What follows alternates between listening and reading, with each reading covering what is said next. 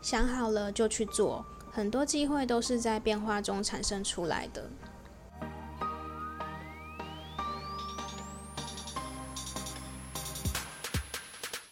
欢迎来到业务人生教我的事，我是频道的主持人乌玛，同时也是 COGI COG 职场女装的创办人。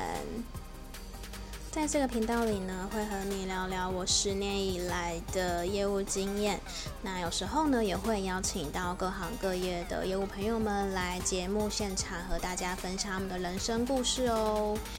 今天呢，想要跟大家聊一点比较轻松的话题，就不是因为前面连续好几集都是算是在跟大家分享过去的一些实战的经验或是一些做事的方法，所以今天是一个比较呃。算是软性一点的内容，好，像软性一点内容比较偏向故事类型的。最近讨论度很高的《台北女子图鉴》，你看了吗？我自己是还没看，好，因为感觉大家对于这季这部戏的评论都很普通，所以我想说就，就就先不要看这样，因为我其实。个人看剧蛮挑的，我觉得如果我的时间很宝贵，所以我很怕看到很雷的剧，会让我觉得很浪费时间这样。但是呢，呃，我一个很喜欢的 KOL 就是凯特王，他有就也在讨论这部这部剧嘛，那他就有推荐原版的《东京女子图鉴》跟《上海女子图鉴》。所以这两这两，我就想说，诶，那就有一点时间，我就来看这两部。那东京的话，目前我先只看了一集，我还没有真的就是看完。然后上海的，我后来就先去找上海的。然后上海的，我就不知不觉就就这样子把它看完了。然后因为其实一集也才二十分钟，我，其实有时候你吃个饭什么的，其实就差不多就可以把它看完，不会真的花，不会像那种追剧真的要花很久时间。所以呢。呃，我接下来就是会讲到《上海女子图鉴》的一些剧情，然后跟我的想法跟观点，然后跟连接到我自己本身的故事。就是如果不想被爆雷的人的话，就是建议你可以先去看完《上海女子图鉴》，然后再回来听这一集。好，记得回来听哦。《上海女子图鉴》其实是在描述一个。呃，她本身的家乡不是在，就她她是从家乡远到上海读书的一个女生，然后她在上海读书了之后，她就会决定说，她想要就是留在上海工作。一开始她其实就是有一个，呃，应该算是大学可能在一起很久的的男朋友，但是男朋友因为家里的一些事情，所以她必须要回老家，呃，算是工作，然后可能就在就就在老家过一辈子这样子。因为有时候其实就是一个决定就会影响你一生嘛，那就有邀请那个女生说，有邀请这个女主角说她要不要就是一起回去，但是女主角最后决定没有跟他一起回去，所以他们两个就分手了，然后女生就留在上海继续工作。那我觉得我自己个人觉得说，为什么会对这部戏还蛮有共鸣感？原因或许是因为，因为她是在演这个女主角叫罗海燕，她的工她在上海的工作是做广告业的，虽然说不完全。一样，可是因为我之前也是做数位广告出身的，所以其实就特别觉得啊，这个就是有时候看戏就是会影射到自己嘛，就觉得说他对工作跟对职场上想要追求的那一份热情，跟他想要在职场上追求一个，不管你是说一个职位也好，或者说你你说追求薪水也好，就是会影射到我自己身上，所以如果。听众们，呃，如果你是广告业的话，或许你看这部戏，你也会特别的的有感。那他他用自己的努力，然后得到他想，最后他有得到他想要的职位以及生活。那当然过程当中也不是一帆风顺，他也是有经历了一些不这么顺利的事情。那我觉得还蛮值得大家去一看的。那当然就是以一个算是北漂哈北漂的女子来说。她也是有演到她的感情的故事，她中间历经了几个男朋友，好，然后也有遇过所谓的金钱的诱惑这件事情，但是最后呢，其实她是跟着自己的心走，就她没有被那些金钱啊，或者说被一些名利去诱惑到，好，或者说甚至说被绑住好了。如果大家如果有看剧情的话，就知道为什么会这样讲。可是其实我一直在思考这件事情，就是因为毕竟那是戏嘛。好，我觉得人生或许没有没有像戏演的那么容易，就是说我可能呃有这么多名利，或者说我这么多就是钱财的诱惑，然后还可以就是果断的拒绝，因为说实话，我们也不知道明天是如何，或是未来或怎样。那有很多人其实都是呃为了名和利，然后就放弃了自我，或放弃了自己想要的事情。所以我在思考，就是呃，她这个女主角就是罗海燕，她有办法这样子最终还是跟着自己走的原因，其实会比较偏向到是心理强壮这件事情。就我自己想到的，因为呃，像我自己，我我自己觉得我也算是一个很知，算还蛮清楚知道自己要做什么的人。那我身边的人，包含我家人，包含像我妈，她也很放心，就她她也很知道，就她很放心我去做的每一个决定，她也不会去干涉，因为她也知道我自己在干嘛。那其实这个就跟心理强壮有关系。我在很早就是很小的时候，我就有自己的信仰，就是我是基督徒。那当然，我今天这集不是要跟大家讲 信仰的事情，而是我只是想要跟你们分享，就是实际上我自己个人的经验。因为我其实在，在呃，等于说我在很年轻的时候，那甚至到我是真的十八岁的时候才受洗，然后正式的成为基督徒的这件事情上面，我。这么就是我，我觉得我很早的时候我就已经知道，包含生命的意义是什么，包含呃，可能人的生跟死是怎样的。然后，所以我不会为了所谓的以后要去哪里去烦恼。好，我不知道你能能懂不懂我意思，但是因为我有听过有一些身边的朋友会，就是有一些无神论者，或者说他可能还没有信仰的人，会不太知道说或不确定可能死后会去哪，或者是还会对于未来会有一种。那种不确定性的烦恼，可是这些我都没有，因为，呃，我很知道，就是我的信仰会带我去哪里。好，如果如果是基督徒人，应该很懂我的意思。那如果不是的话，我觉得也没有关系。那我只是想要跟大家说，呃，我自己个人就是为什么会心理强壮，为什么我面对于世上是社会上或是呃世界上的一些诱惑，或者说不管金钱诱惑，或是等等等，为什么我可以？这么果断的，就是拒绝，或是我这么这果断的决定说，哦，要或不要，或者怎么样？那是因为我知道，我就是每一件做的事情是为神而做的。我也知道，说我每一件做的事情是是为了什么，所以这件事情很重要。所以，其实，在看这部戏的时候，那当然他也没有去提到他的他是怎么样去面对这一些的，只是在于我个人身上的话，我是。我是很确定的知道说，哦，我是因为这个原因，所以我不会去惧怕未来，或者说我也不会去烦恼这些事情。那我觉得光这一点其实就还蛮不容易的。我也不敢讲说我是多虔诚的基督徒或者怎么样。但如果有兴趣的人自己在听众信箱跟我留言，我再视情况去做一个回复好了。如果大家对于这这一块有进一步想要了解或是想要知道的话。第二趴的部分呢，就跟你聊聊我自我自己的北漂故事。好，因为我知道应该有蛮多听众都不认识我的。我从小呢是在台中长大，然后我在哦南投读书，所以我在高中的时候，我有曾经住校三年的时间，就是呃只有周末回家。但我大学的时期的时候又回台中读，然后我在大三的时候有去新加坡实习一年，之后大四回。回台湾就继续在台中。那一开始时候，其实因为我我出国，我出国之后，我觉得就是因为离毕竟离家背离乡背景嘛。然后那时候我想法就觉得，除非我出国工作，不然我就是想要留在台中啊。因为我们是单亲家庭，所以就觉得说，诶，可以留在家里陪家人这样子。那我第一份找到的工作就是在，呃，我就想说，就找台中业务嘛，就是台中的广告业务。但我面试到，我后来上的是一间台北的公司，可是他有在争台中的广告业务，可是，在台中没有 office 哦，就是你要自己在，虽然有点像现在 work from home 这样，就也没有也没有办公室，你就自己想办法，就自己在家上班，然后反正因为业务本来就是要常出去，所以办公室好像也没有这么重要这样，所以于是我就面试到了，就是一个台中业、台中广告业务的工作，可是我在台中没有任何的同事，就是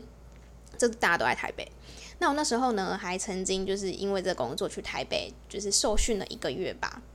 就回来台中自己跑业务。可是我的跑跑跑，大概应该只跑两三个月的时候，可能我主管那时候就意识到说，我这业绩真的太烂，因为毕竟我是新人嘛，我大学刚毕业，我没有完全没有做过 B to B 的业务哦。然后就这样自己一个人在台中跑，那他可能或许吧，或许他可能也看到，他觉得哎，我是一个可以可以训练的人，所以他就问我说，哎，那你要不要乌马，你要不要来台北？就是就主管亲自带着我跑客户这样子，就是跑三个月，然后看怎么样，你要再回台中还是什么？就是再再回台中那时候是这样讲。于是呢，我就又到了台北三个月。我原本想说应该就只待三个月吧，结果没想到这三个月的变化真的是让我吓歪了。因为其实前面我在台中有跑了一两个月的业务，那我大概知道说，我台中的产业其实就是以工具机为主。如果大家有在那个就是市场上的话，应该知道台中就是大于工具机产业。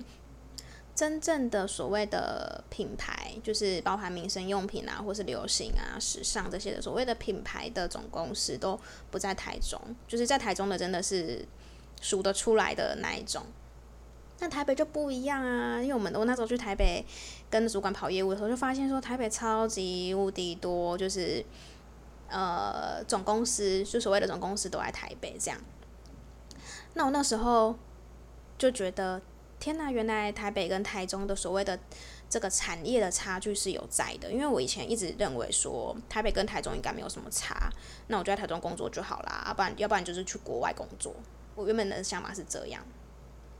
然后就没想到说，欸，其实台北跟台中的产业类别差这么多。那当然对我来说，我就觉得好，那那既然是这样子的话，我因为我对于我自己的职场很有自己的想法，跟有自己想要达到的目标。我就决定说，那我就留在台北。好的，原本三个月，然后就留在台北，然后就到一直到现在，我都还继续在台北做自己的事业，这样。所以其实这样子一算下来，也是将近要七八年左右了吧，应该有差不多这么这样的一个一个时间。但是呢，呃，我常在不管是跟朋友聊天的过程当中，朋友应该有听我讲过，我常常讲我自己是一个伪台北上班族。为什么呢？因为我在台北工作的这几年来啊，我几乎每一个月都会回台中两到三次，就是呃一个月就等于说几乎每个礼拜都回台中，就是一个月可能走一个礼拜或两个礼拜才待在台北。那最主要的原因当然是除了觉得想回想陪家人以外，呃，我觉得我回台中的家比较大，比较舒服，因为毕竟在台北是一个小小的雅房嘛。活动的空间比较有限，所以我觉得我每觉得每次回台中的时候，都有一种真的真正休息的感觉。那我觉得我比较偏宅一点，所以我休假的时候比较喜欢待在家里，或是真的跟就是跟家人聚在一起啦，应该这么说。所以我其实，嗯、这几年来，你说我虽然在台北工作，可是我对台北真的也是也可以说是非常的不熟，哈，非常的不熟。就只有，呃，我一开始当广告业务的时候。因为那时候要就是呃都没就是没有所谓的搭计程车跑客户这件事情，我都是一定要自己，因为我也没有在台北没有骑机车，所以都是要自己搭公车搭捷运。所以我觉得那两年的时间让我在让我对于台北更熟悉的原因，是因为我自己搭捷运，然后走路搭公车跑客户，所以让我对台北有整个更熟悉的一些。可是整体而言，你要说我很像在台北生活了七八年，可是对台北真的没有到真的那么熟的原因，是因为我周末真的花很少时间在台北，然后我平日其实也是，就是也很少聚会，就通常就是上班下班两点一线这样，然后可能偶尔真的很偶尔，就是可能可能才会跟朋友聚餐。听起来是不是觉得我的北漂的故事很平淡呢？对啊，其实我就跟你一样是一个很平凡的人。好，我就我就其实我跟你一样，也不是说我跟你一样平凡啦，应该是说我我也就跟大家一样是在默默的在台北呃奋斗的的北漂的女子这样。在这部剧里面呢、其实有几个讨论点，也是我想要呃，算是提出来，然后跟大家聊聊我的想法的。那其实我的想法并不代表一定是对的哦。其实如果你听了我的想法之后，你觉得诶跟你想的不一样，我觉得也没有关系，因为本来每个人都会有不同的想法。那我也没有一定要你听了之后就一定要百分之百接受我的想法。但我觉得你可以，就是你可以听了之后知道说，哦，原来哦原来有这种想法哦，然后跟你不一样。哦，这样就好了。就是每个人都，呃，应该要就是有独立思考能力，不是说听了之后就会相信。就你一定要自己知道说，你自己你自己觉得是怎样是对的。那这个人讲的跟你想的不一样，那也没关系，反正就是哦，有这种想法哦，这样就好了。在这个剧里面呢、有其中一个算是女主角的男朋友，他是一个非常有钱的有钱人，他也是白手起家创业。那我觉得他提到了一个一句话，让我印象很深刻。他提到说：“想好了就去做，很多机会都是在变化中产生出来的。”嗯，这句话其实当然你可以运用在很多层面上啦。那只是刚好因为我现在是自己创业嘛。那我觉得创业它毕竟有很多风险，然后也有很多的挑战。但是对于一个创业家来说，其实有时候我们遇到呃可能会让你很沮丧的事情的时候，其实也不能沮丧太久，因为你就是要面对明天 明天的的事情。而且如果你一直拘谨拘谨在就是有很多小细节的事情的上面，其实成不了大局。所以对我们对我来说，所谓的想好了就去做这件事情，也是想要鼓励，呃，不管你今天是有没有任何的，就是想象对你的未来。假如说你不想，不管你是想学什么，其实我都是非常鼓励你，就是就是要去行动。呃，其实计划这件事情是很好，没有错，做任何事情可能都要有计划。可是你计划太多了，其实你真的做不了什么事。那其实有很多事情都是你边做边改，边做边改，然后才会有你最后的那个成果。其实做业务也是也是一样的道理。最近刚好有一个朋友跟我说，他想要做就挑战看业务的工作，可是他怕不敢打电话，然后就有很多他就有很多很多问题这样。然后我就说，你就先去做啊，你你你打电话就先打啊，打了之后你才知道说哦，原来客人的反应是这样哦，那我应该下一通要怎么改善嘛？就也是一样，也是这个道理啊，就是你要先去做了之后，你才知道说哦，原来我可以怎么样的去进步。这是一个，那另外一个呢？他其实有提到自由这件事情。其实自由这个话题呢，就是还蛮广的。但是我可以因为为就是今天也是跟大家聊聊看我对于自由的定义跟自由的想法。其实我对于自由的个定义跟自由的想法，也是跟我的信仰有关系。好，我这边读一段，读一读一段经文给大家听。圣经上面说呢。凡事我都可行，但不都有益处；凡事我都可行，但无论哪一件，我总不受它的辖制。如果是第一次听这句话的人呢，可以重复听几次，去咀嚼一下这句话，你觉得它表示什么？好，那这句话，呃，当然我也不是什么多厉害的，就是解读的解读的学者或是解读的专家，只是。这句话对我影响也很深。凡事我都可行，但不都有益处。意思就是说，呃，其实上帝没有限制我们做任何事情。他说什么事你都可以做啊，可是不是每一件事情都有好处。好，那凡事我都可行，但无论哪一件，我总不受他的辖制。就是上帝说，什么事情都可以做，但是不管你做什么事情，都不要被他控制。好，举例来说。我反正我就很喜欢我跟他讲说，呃，我举一个比较极端的例子来讲，好，我像可能有些人呃会有烟瘾嘛，好，有烟瘾，那有烟瘾的话，其实就是有点受烟瘾的辖制，因为他没办法，你没办法控制你自己去要不要决定要不要抽烟这件事情，你是被烟控制住了。那其实这个在比较。狭义上来讲的话，就就会比较偏向是说你没有那么自由，因为你被烟控制住了。那真正的自由呢，其实是说我可以决定我要不要做，但是呢，我不会受他的控制。所以我有时候也会觉得说，其实神真的给我们很大的自由，就是他告诉我们，他其实让我们知道说，其实你什么都可以做，可是你自己要去知道说什么是。对，有对你有好处吗？这样，这是我自己对于自由的的看法。而且，当我觉得我有能力去拒绝我不想要做的事情的时候，那才是真正的自由。好啦，这就是有关于《上海女子图鉴》我一些观剧的心得，好，跟一些想法。再回到《台北女子图鉴》，《台北女子图鉴》有一些，虽然说我没还我没有看。那个真正的剧，但是它有一些金句，什么金句名言嘛？那有句话就说：“只有去看过外面的世界，你才知道自己想要什么。嗯，其实我觉得这句话对我来说，因为我我有我有去过看过外面的世界嘛。因为我大学的时候我去新加坡实习，就自己一个人去，那时候完全没有，就是应该说我我我没有在台湾认识任何人跟我一起去，就是我是去了那边才认识，可能我的室友是台湾人等等之类的这样。那时候我一个很大的体悟是，比较偏向是说，真正到了。看过外面的世界，我才知道自己不想要什么。嗯，举例来说，可能我那我当时就是呃到过国外，国外之后，我就会有一种感觉是，就是我在乎的，我最在乎的其实是我的家人。所以其实呃，就对我来说，其他的好像都没这么这么重要。就是我可能会想要比较想要花时间陪我的家人，或者说可能看我的家人看得比较重。这件事情对我来说是最重要的，所以我可能会为了我的家人去推掉一些朋友的局或是一些聚会，但是我就是非常的甘甘心乐意，就是我也很知道，哦，我其实，哦，因为我知道我就是最在意的其实是他们，所以其实你说只有去看外面的世界，你才知道自己想要什么吗？我并不觉得说一定就能知道自己想要什么，但是我觉得至少你可以知道你不想要什么。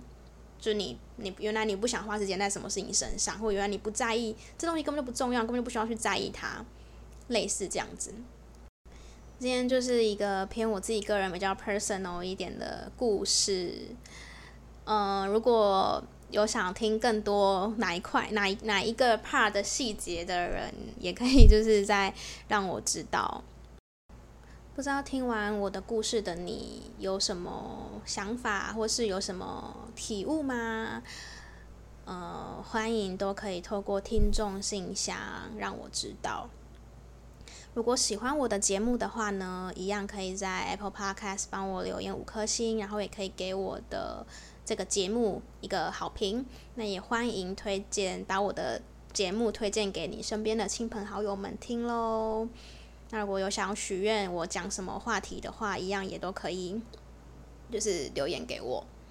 那我现在就是决定，算决定吗？总之，预计之后应该都是礼礼拜固定礼拜四的时候会上新的一集，所以大家可以就是在新势力上面，或者说如果你有 follow 我的 podcast 的话，就是会跳出新的通知，这样。那我们就下次空中再见喽，大家拜拜。